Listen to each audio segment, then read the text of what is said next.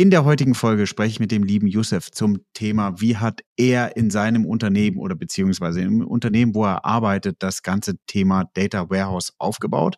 Er erklärt uns auch, warum er dazu Data Warehouse nimmt und wo er vermutlich in den nächsten sechs oder zwölf Monaten denn weitersteht. Total spannend, weil es eigentlich eine Folge ist, wo man mal mitnimmt, wie baut man es wirklich auf, was sind die ersten Schritte und wie sehen dann auch die ersten Schritte aus. Und wie ihr wisst, nutzt einfach die Chance, schreibt schreibt ihn auf LinkedIn an, wenn ihr das Gefühl habt, da wollt ihr mehr erfahren.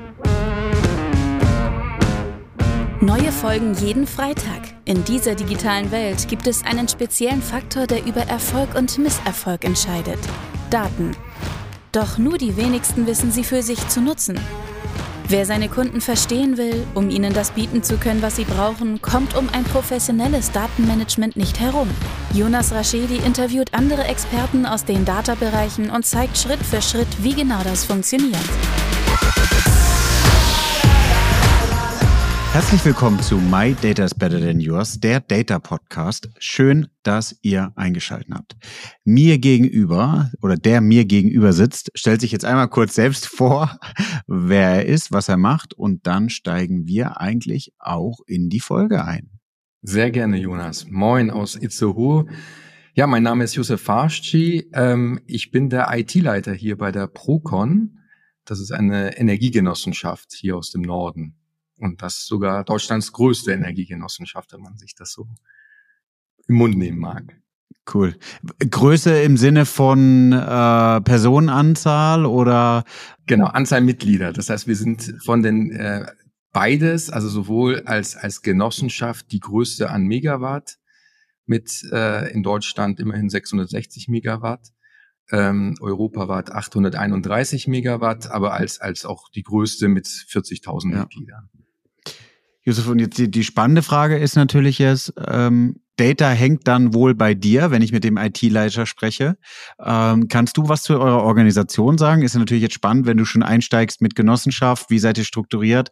Ist die nächste Frage, die ich jetzt stellen würde. Wie muss ich mir dann das Datenkonstrukt da drin vorstellen? Das ist eine sehr gute Frage. Das heißt, wir haben hier natürlich eine ähm, sehr ähm, heterogene Systemlandschaft mit sehr vielen Daten, die überall in den Prozessen, in den alten Systemen schlummern.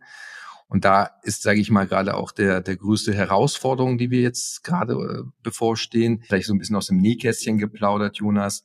Bin selber jetzt seit knapp zwölf Monaten hier ja. bei der Procon.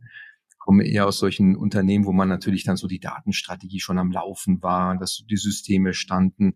Das heißt, wir bauen hier auf der grünen Wiese gerade unsere Datenstrategie aus und müssen das natürlich am offenen Herzen machen, damit man gleich auch Ergebnisse sieht. Also das klassische Reporting bauen wir gerade auf, aber da muss man natürlich die ganzen Daten, äh, sage ich mal, Schätze entdecken und dann natürlich die Kollegen mitnehmen und das ist sozusagen die größte Herausforderung für so ein Unternehmen, was sage ich mal, über Jahre gewachsen ist, einer der Pioniere der erneuerbaren Energien war, eine gewisse Historie hatte, auch mal gescheitert ist. Aber am Ende des Tages, sage ich mal, Stichwort ist, wie bringen wir uns in die, diese digitale und diese Data Journey mit rein äh, und wie kann man natürlich dann entsprechend die Kolleginnen und Kollegen dann entsprechend mitnehmen. Das ist so die größte Herausforderung, wo wir dann jetzt aktuell unterwegs sind. Nimm uns doch mal kurz mit und das glaube ich, ähm, ich kriege immer wieder Feedback von vielen, die meinen Podcast hören, dass sie sich in das Thema einarbeiten, dass sie irgendwie neu im Thema Data sind, aber auch sozusagen neu in der Führung oder jetzt bei dir in der Verantwortung, das Thema ganzheitlich zu betreuen. Du bist jetzt zwölf Monate da. Was hast du vorgefunden und was waren so deine ersten Schritte, ähm, bis wohin du jetzt gekommen bist? Also wenn man jetzt sozusagen, äh, als ich vor zwölf Monaten reingekommen bin, ich wusste natürlich schon vorab, dass es kein zentrales BI-System gibt, ähm, hat man so dieses klassische Silo-Reporting gefunden. Das heißt, man hat äh, Fachbereiche, die das klassische, kennst du ja auch, ich habe meine Excel und ich baue meine ETL-Strecken, wenn man das ETL-Strecken nennen mag, dann in Excel auf. Das sind sozusagen die Klassiker, die wir hatten. Wir hatten aber auch Fachbereiche, die gesagt haben, ah, okay, ich beauftrage mal einen Dienstleister für mich in meinem proprietären System, ein, so eine Art Dashboard zu bauen und manche, die dann auch gesagt haben, oh, okay, Power BI, das scheint ja auch interessant zu sein, dann machen wir mal da drin was.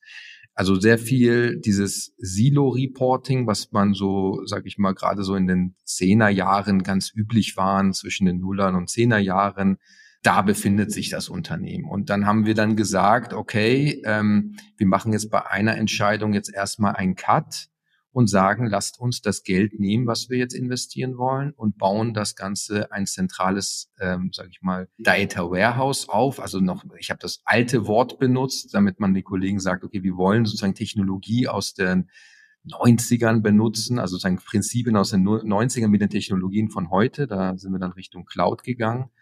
Und ähm, dann natürlich gleich in eine moderne Architektur reinzugehen. Das war natürlich auch eine Krux, weil wir wollen das Ganze nachhaltig aufbauen, weil bei uns schreit ja natürlich das ganze Thema Predictive Maintenance in ja. der Zukunft. Aber dafür muss man natürlich die Datenbasis, die Daten, äh, sag ich mal, Goldschätze erstmal entdecken und die Use Cases dann entwickeln. Deswegen haben wir gesagt, lass uns erstmal mit dem Deskriptiven anfangen, Datenprodukte sind für uns erstmal Berichte und so sukzessive kleine äh, Versuchsballons machen und euren Aufwand reduzieren und dann über das Thema Agilität uns dann den größeren und den strategischeren und den, sage ich mal, Themen, die gerade jetzt die Industrie überall herumschreit, sowas dann als nächstes anzugehen. Aber dafür muss man die Basis erstmal schaffen. Das heißt, reingekommen, ist Struktur angeschaut, festgestellt, Reifegrad, also ähm, der Ist-Zustand für Data war nicht so ausgeprägt, wie man sich vorstellt. Und dann stellt man sich die Frage, will ich einzelne Abteilungen nach vorne bringen oder eben gesamthaft nach vorne bringen und dann erstmal mal alle Maschinen stopp und äh, die Maschine gewechselt. Aber die Maschine wechseln bedeutet ja auch oftmals, also Maschine wechseln jetzt sozusagen die Analogie oder das, das Synonym für Data Warehouse aufbauen.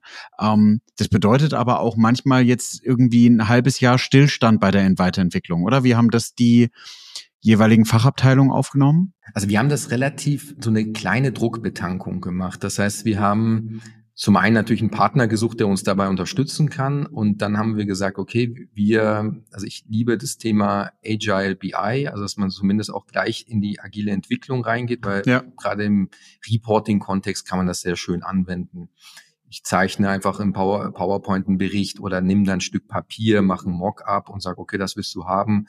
Dann überlegen wir uns jetzt die Datenstrecken, die wir dann bauen müssen.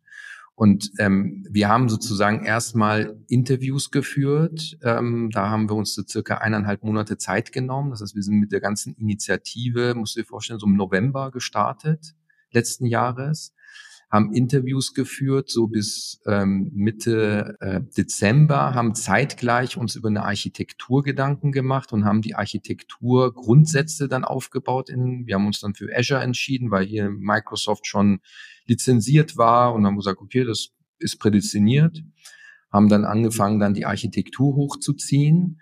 Und anhand der Interviews haben wir dann sozusagen den ersten Sprint zum Jahresende geplant und sind dann im Januar nach den wohlverdienten, sage ich mal, Weihnachtsferien dann durchgestartet mit einer ersten Iteration und sind jetzt mittlerweile immerhin im 14. Sprint und ähm, bauen dann immer wieder neue Datenprodukte oder verbessern diese. Und so haben wir das dann geschafft, natürlich relativ schnell dann auch ein Produkt den Fachbereichen bereitzustellen, die dann, sage ich mal, war mal so ein konkretes Beispiel. Ich brauchte einen Bericht als Mensch aus dem Energiehandel, wie viele Verträge habe ich denn überhaupt oder wie viel habe ich jetzt an weiß ich nicht, Vertriebsaktionen gehabt oder aus dem Mitgliederbereich Anteile und so weiter und so weiter. Also diverse KPIs, die ich berichten muss. Und dann gucken wir uns jetzt immer mehr die Themen an, wo Aufwände entstehen. Also wo man sagt, ich, das erzeugt bei mir in der alltäglichen Arbeit Aufwände, also die Klassiker, die man so aus dem Lehrbuch sowieso kennt. Also bei den Themen fangen wir an, wo man sagt, okay, manueller Aufwand reduzieren. Genau, manuellen Aufwand reduzieren. Ja. Und dann aber natürlich oft dann, das ist natürlich die Krux, gerade in unserer Zeit, den Kopf in die Wolken zu stecken und zu gucken, was machen wir gerade Richtung Künstliche Intelligenz, gibt es da Use Cases? Auch da haben wir Use Cases entdeckt, die tatsächlich unsere Abteilung technisches Service selber sogar erste Ideen hatte und erste Prototypen aufbaut, wo wir sagen, super, coole Idee. Und diese Idee können wir dann später genau über diese Plattform natürlich dann auch bedienen. Ja, lass uns noch mal kurz vorne anfangen, weil da, glaube ich, viele starten so, ähm, wann ist es Zeit zu wechseln? Wann ist es Zeit, ähm, vielleicht beim Top-Management dieses Thema des Neuaufbaus aufbaust zu pitchen. Kannst du uns da einmal mitnehmen, wie du das gemacht hast? Was mhm. muss ich mir da vorstellen, wie man das vorbereitet hat? Weil da sind ja auch Kosten dahinter. Hast du erst ein Angebot eingeholt? Hast du erst irgendwie eine, eine Präsentation gehalten? Das ist mal ganz spannend, die Leute mal mitzunehmen, wie, wie du sowas initiiert hast.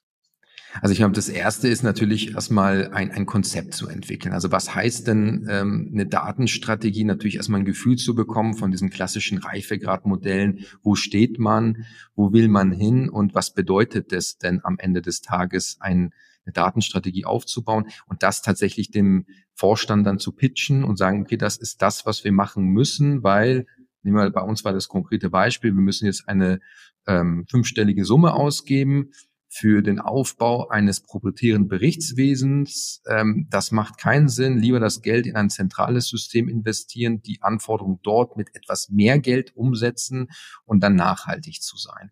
Weil dann natürlich im Lifecycle wir dann davon ein ähm, schönen Windfall Profit haben für unser Unternehmen und das für andere Zwecke nutzen können. Und darüber habe ich dann zumindest es geschafft, auch den unseren Vorstand mitzunehmen, zu sagen, ja, dieser Weg ist richtig. Zum einen natürlich ist der neue Bereichsleiter da, den will man natürlich jetzt nicht hängen lassen und sagen, nee, dann doch nicht. Das mal jetzt als Scherz am Rande, aber natürlich dann auch zu überzeugen, zu sagen, dieser Weg ist kostengünstiger, als wenn ich jetzt für jedes Silo ein eigenes Reporting ja. aufbaue. Das kennt man ja gerade, wenn ähm, man in großen Konzernen war oder ist, dass man sagt, ja, wir haben alle den ganzen Blumenstrauß an System.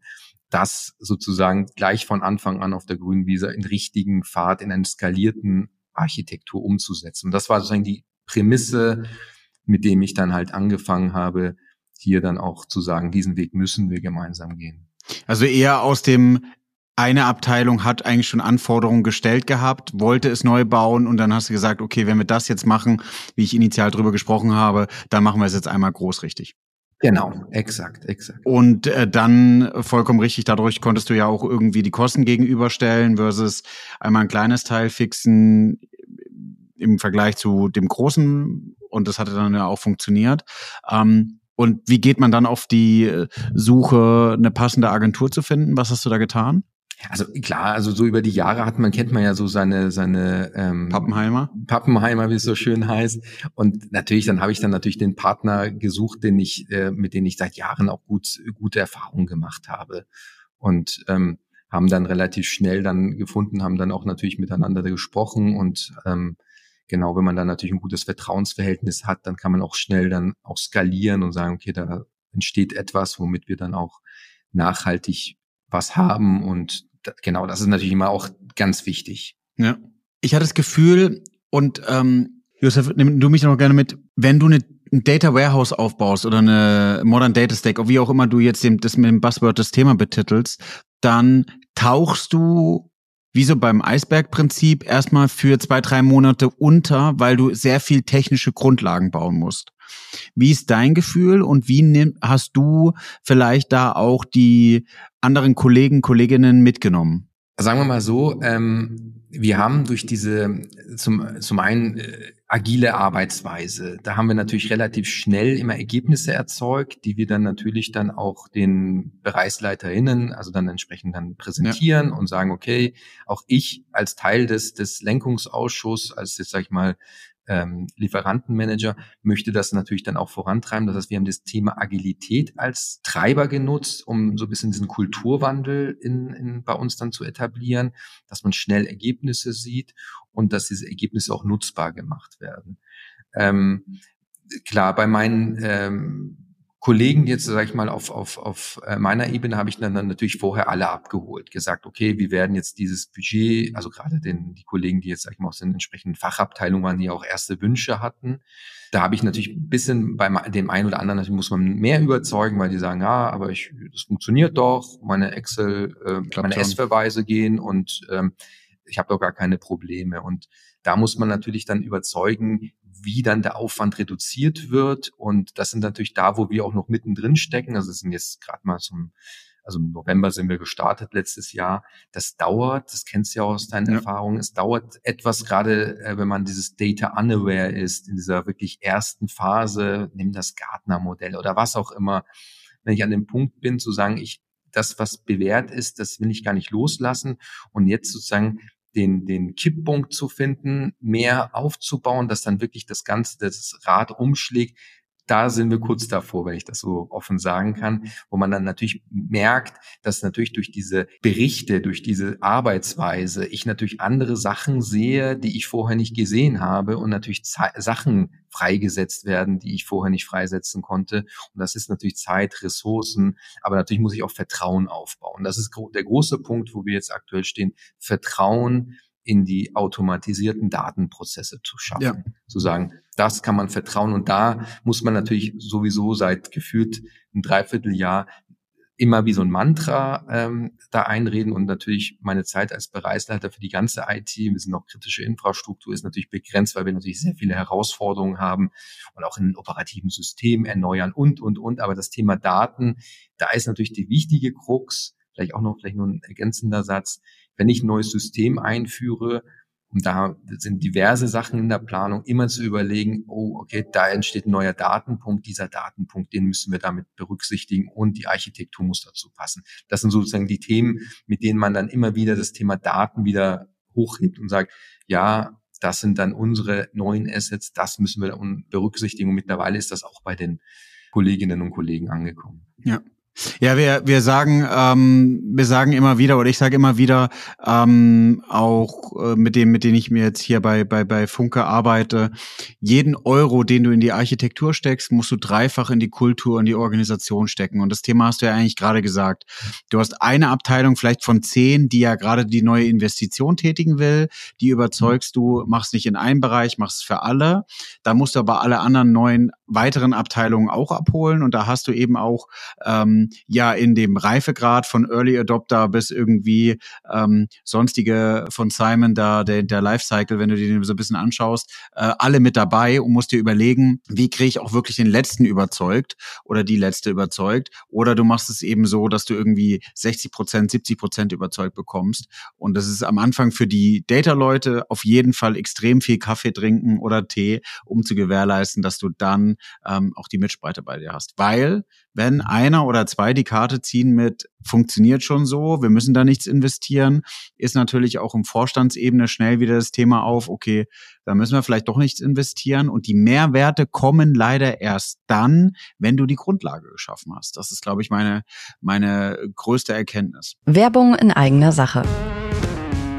In den letzten zwei Jahren habe ich über sechs Bücher geschrieben, 200 Podcast-Folgen aufgenommen und ich habe mir überlegt, wie bekomme ich diese ganzen Informationen jetzt nochmal anders verpackt und in einem Mehrwert für euch kommuniziert. Mit meinem Team habe ich jetzt über sechs Monate mal drüber nachgedacht, was kann das denn sein und habe viele Ideen verschmissen und dann auch doch wieder angefangen. Es wird jetzt demnächst einen Videokurs geben, in dem ihr die Möglichkeit habt, alle Informationen, die ich über die letzten Jahre erarbeitet habe. Wie wird ein Unternehmen datengetrieben? Auf was muss man dabei achten? Was sind Fails? Und vor allem, was sind aber auch gute Vorlagen, die man nutzen kann, um erfolgreich zu sein?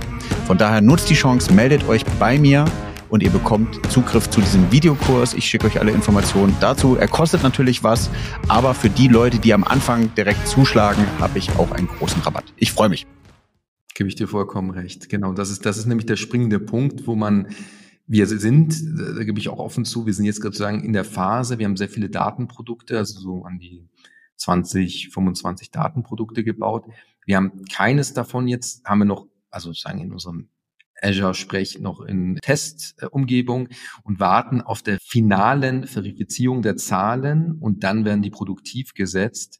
Und das ist natürlich der Punkt, wo ich meinte, wo wir kurz davor sind, dann sozusagen dieses Vertrauen in die Daten aufzubauen und dann in die Produktivsetzung und dann, ähm, denke ich mal, werden dann, kennst ja auch aus deinen Erfahrungen, wenn man Unternehmen oder Business Units hat, die nicht so diese, diese Affinität für Daten haben, dieses Vertrauen aufbauen und irgendwann dann wie so ein Merken, welchen sinnstiftenden Zweck das Ganze hat. Aber das ist sozusagen aktuell der Punkt, diesen Change und Vertrauen in Daten einzubringen. Das ist so ähm, etwas, wo man auch sehr viel Zeit, wie du schon sagst, rein investieren muss und auch die Expertise aufbauen muss, weil es kann ja auch am Ende sein, dass ich ähm, viel Diskussion habe, um einen Fehler in einer Excel einen Gegenbeweis anzustellen. Und auch da muss man natürlich auch den Kolleginnen und Kollegen auch die Zeit geben, das auch da mitzukommen, zu sagen, ja, ich gebe es zu, da haben wir jetzt einen Fehler festgestellt, die ETL-Strecke ist richtig oder, oh, da habe ich jetzt verschiedene Werte oder Äpfel mit Birnen verglichen. Auch da, sage ich mal, das Thema Datenarchitektur, das auch in einen Mittelständler zu etablieren, weil natürlich das kann am Ende des Tages nicht immer ein Externer für uns machen, sondern das muss man natürlich auch in-house die Expertise aufbauen, sich über die gesamte Datenarchitektur Gedanken zu machen. Ja. Und das ist das, was ich vorhin so ein bisschen meinte. Das dauert dann halt schon lange. Du hast Ergebnisse, du musst sie validieren, du musst sicher sein, wenn du den nächsten Schritt gehst, weil wenn du sie dann veröffentlichst, wenn du dann das erste Reporting kommunizierst und die Zahlen abweichen, dann hast du irgendwie dann Vertrauensbruch, hast ein Kulturproblem, hast ein Organisationsproblem, du, da wird dagegen gearbeitet. Äh, du hast nicht diese Beweisumkehr, wie, wie mhm. sozusagen gesagt wird, sondern du hast die Situation, dass du erstmal beweisen musst, dass du mit den Zahlen richtig liegst. Genau, genau. Sehr schön. Also genau in diesem Kontext befinden wir uns. Das ist gerade sehr spannend. Also es ist immer dasselbe, wenn man Unternehmen wechselt und gerade wenn man in einem ist, wo, sage ich mal, diese Data Unawareness noch, sage ich mal, auf so einer e-, anderen Ebene unterwegs ist. Hast du kulturell was getan, um diese ähm, um, um Kulturinitiativen loszutreten, Workshops, irgendwas anderes auf, auf deiner Ebene, Peer-Ebene, aber auch irgendwie äh, in deinem IT-Bereich? Also wir haben jetzt, sage ich mal, im IT-Bereich ähm, so ein bisschen mit diesem ganzen klassischen, dass wir ein Manifest uns erarbeiten, uns Werte ableiten, wie wir dann auch entsprechend innovativer werden, so eine Fehlerkultur etablieren. Da haben wir jetzt ähm, Mitte des Jahres, sage ich mal, unsere Werte und Prinzipien so gemeinsam erarbeitet.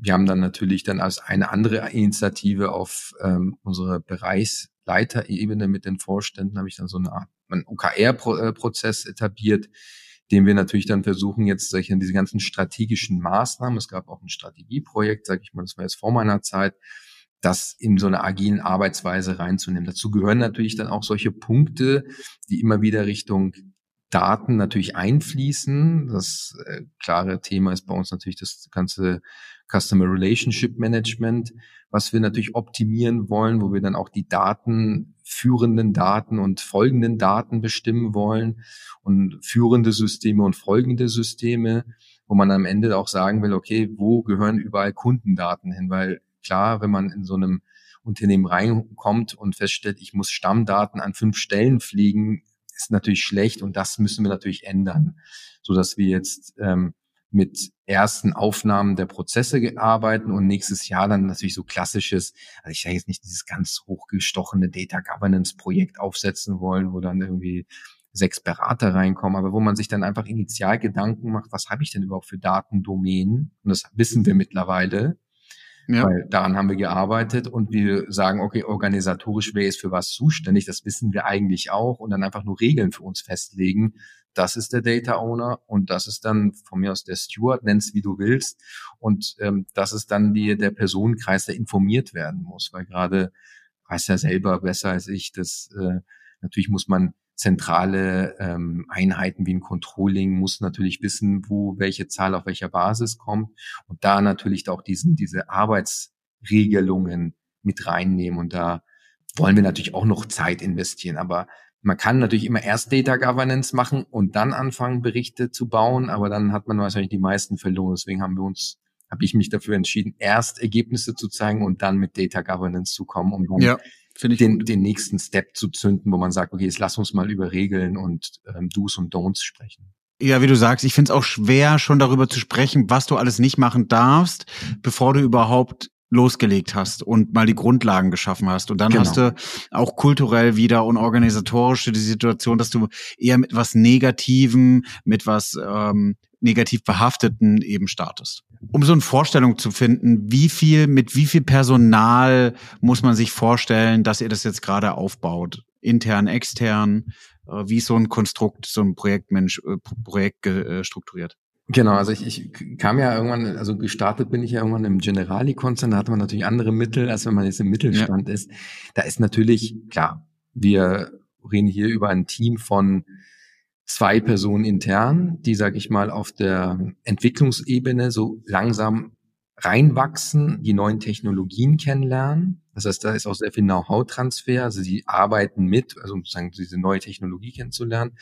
Auf der, auf der Cloud-Ebene ist auch natürlich eine ganz neue Technologie. Also wenn ich einen Cloud-Administrator von draußen hole, wäre es ja unbezahlbar. Deswegen auch da bauen wir auf und extern unterstützt uns dann entsprechend ein Cloud-Architekt, Schrägstrich Administrator, der macht Know-how-Transfer Richtung dem Ops-Team. Und ähm, in der Anwendungsumsetzung haben wir aktuell eine äh, Frontend, also eine Power BI ähm, Entwicklerin, also eine Frontend Engineer und ein Backend Engineer, der dann sozusagen BI Architekt und ETL Strecken für uns baut. Vorher hatten wir zwei Backend-Entwickler, aber das haben wir jetzt auch einfach aus Budgetgründen jetzt für dieses Jahr etwas reduziert gehabt. Das war so in der Planung auch vorgesehen, so dass wir somit aber trotzdem eine Geschwindigkeit haben, mit der man Produkte bauen kann und wir dann auch den Know-how-Transfer Richtung intern dann auch weiter ausbauen. Und kann man schon, das ist ja auch immer die typische Frage, die man so vom Management gestellt wird, kann man dann schon ROI dahinter legen? Also ab wann hat sich die Invest gelohnt? Das ist natürlich eine sehr gute Frage. Das, was wir ähm, jetzt noch nicht gemacht haben, aber natürlich dann, ähm, wenn dann sozusagen dieser, dieser Kulturwandel da ist, man sehr schön messen kann, ist bei manchen Einheiten geben uns die Informationen. Das heißt, wenn wir über eine Anforderung sprechen, dass man sagt, wie viel Aufwand steckst du regelmäßig da rein, diesen Bericht zu bauen? Und ähm, wir haben das zumindest so ein bisschen vorbereitet, dass man dann zumindest sagen kann, okay, ich könnte diesen, diesen Punkt mit reinnehmen, um dann zu sagen, okay, mit Hilfe dieses Datenprodukts habe ich tatsächlich meinen ähm, Aufwandsreduzierer drin oder ich löse ein anderes System ab oder ich erhöhe meine Datenqualität, was auch immer. Anhand dessen kann man natürlich immer so ein Return of Invest natürlich dann am Ende sehr schön sag ich mal, stichhaltig dann auch ähm, berechnen. Aber eher nicht auf der Infrastruktur, sondern auf den einzelnen Use Cases, die als Puzzle oben drauf liegen. Genau, genau, auf den Use Cases runterlegen und dann natürlich dagegen rechnen, was habe ich investiert an Kosten auf Infrastrukturebene, an Personentagen extern. Ich glaube schon, dass wir mit Hilfe dessen, was wir jetzt allein umgesetzt haben. Also mittlerweile so die Must-Haves, die notwendig waren. Da gab es so Themen, die gehen immer Richtung Genossenschaftsverband, Berichte, die äh, umgesetzt werden müssen. Das ist dann definitiv ein Invest gewesen, der getätigt werden musste. Und das ist schon ähm, da haben wir schon einen Return of Invest. Aber natürlich dadurch, dass man einen Prozess schafft, wo man sagt, wir machen Agile BI und das läuft sozusagen weiter. Das äh, läuft sozusagen gegen unendlich, wenn man so will. Aber wir müssen natürlich das Backlog immer füllen. Das heißt nicht, wir machen Arbeitsbeschaffungsmaßnahmen, sondern wir gucken uns immer an, wo drückt es am meisten und dann bricht man das dann vielleicht irgendwann runter. Ja, also mit so Themen, wo ich dann schon mal hindenke, ist so Data Storytelling, dass man natürlich dann auch den Fachbereichen mehr Möglichkeiten natürlich geben kann, schöne auch Geschichten zu erzählen in ihren Berichtswesen, nicht nur eine, sag ich mal, ganz banale Tabelle reinzunehmen, sondern dann auch weitere Themen mit reinzunehmen. Und eins, was wir seit wirklich gefühlt äh, Q2 machen, ist, dass wir sehr viele, also das, was gerade bei so einem Mittelständler passiert, ist ja, du baust Berichte und auf dem Weg dorthin merkst du, wie viele Datenqualitätsissues du hast, die dann wieder prozessualer Natur sind. Deswegen haben wir jetzt mittlerweile fast in jedem Bericht so eine Art Qualitätsmonitoring, den wir dann wieder nutzen, weil in meinem Bereich liegt auch das ganze Thema Prozessmanagement, also ein BPM, wo wir dann sagen, okay, hier haben wir wieder ein Prozessthema entdeckt die werden dann natürlich in dem Prozesskreis besprochen, gehen in die Fachabteilung und dann versuchen wir anhand dessen zu überlegen, okay, wie können wir den Prozess verbessern? Also lapidare Themen wie eine Stammdatenpflege oder Pflege von bestimmten Daten, Eckpunkten für eine Windenergieanlage, bis hin zu natürlich weiter tiefgehende Prozesse. Das heißt, wir haben jetzt mittlerweile eigentlich fast in jedem Bericht ein ähm, Qualitätsreporting auf den Kennzahlen aufgebaut und messen dann auch das Thema, verbessern sich die Prozesse und können dann auch das historisch dann betrachten. Ja, ist eine spannende Frage, die du gerade gesagt hast. Josef, wenn du den, den Punkt nochmal mit aufnimmst, mit wie kommt ihr an neue Use Cases? Also ab, ihr habt ja Backlog wahrscheinlich am Anfang mega voll, aber ab wann holt ihr euch Begehrlichkeiten von auch weiteren Leuten mit rein?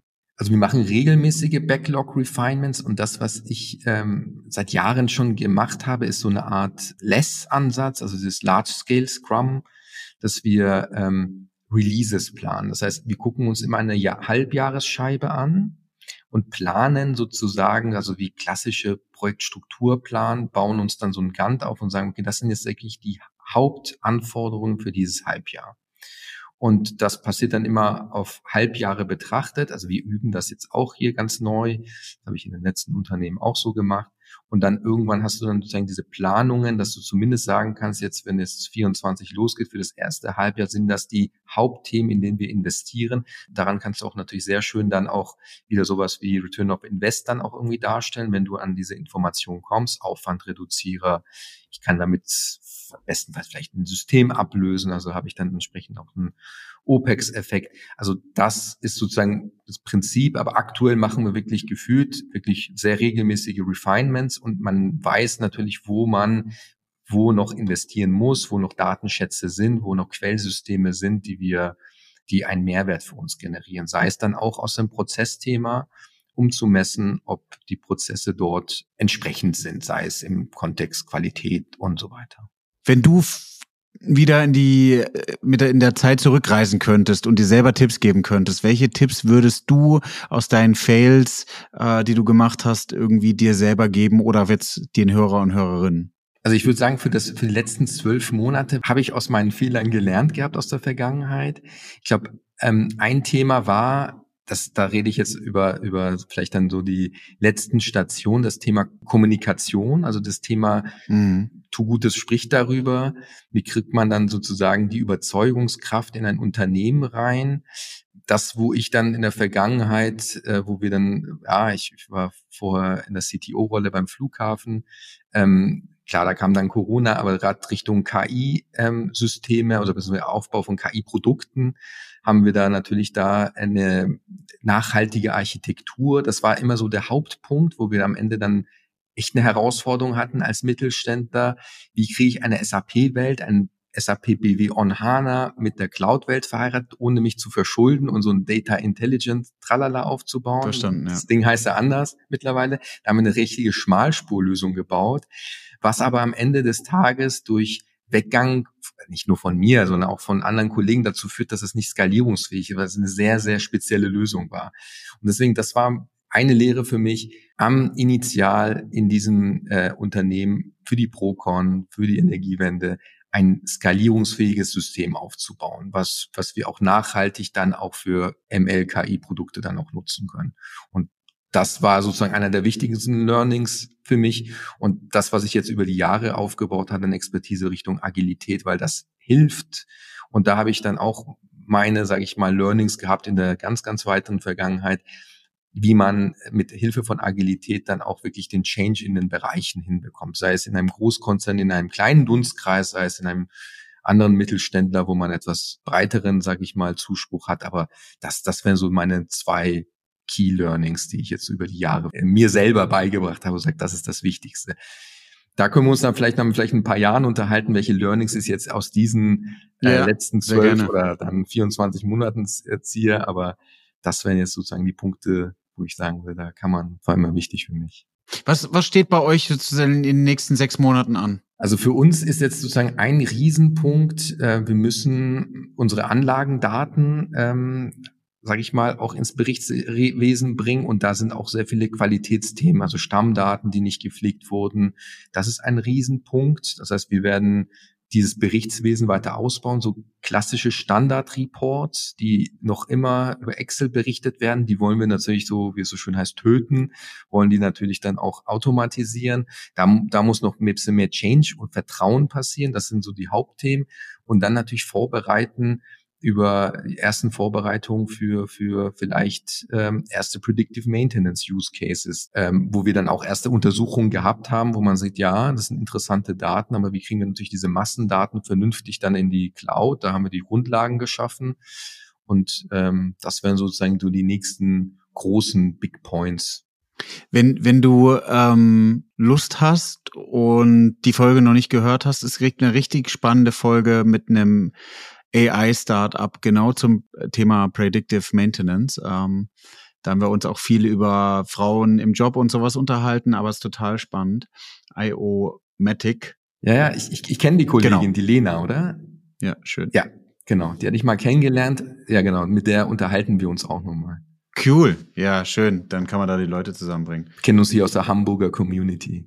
Ähm, Ja, vielen, vielen Dank an der Stelle. Ich glaube, wir haben schon 35 Minuten, also wir sind auf der Zielgeraden. Die zwei Fragen, die ich am Ende stelle, bevor ja. die lieben Hörer und Hörerinnen, die äh, das Handy mal in die Hand nehmen und auf Apple Podcasts und Spotify den Podcast bewerben, bewerten oder auch gerne bei YouTube ähm, abonnieren drücken oder mich bei Instagram suchen und so ein bisschen was äh, an privaten Einflüssen sehen.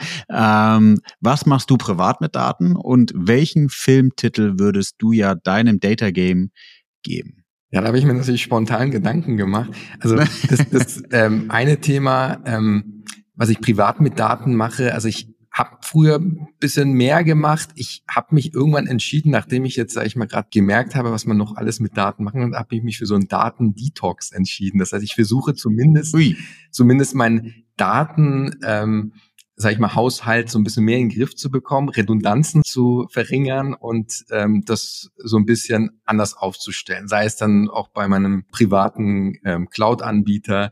Das ist so ein bisschen so, womit ich mich dann beschäftige. Aber sonst, klar, ich ähm, privat interessiere ich mich sehr viel für das Thema Architektur. Das ist so ein bisschen so mein Steckenpferd, wo ich mich dann manchmal reinbeiße und mal auch mal zu Hause was ausprobiere. Aber so privat ähm, analysiere ich jetzt noch nicht die Daten der Kinder. Okay.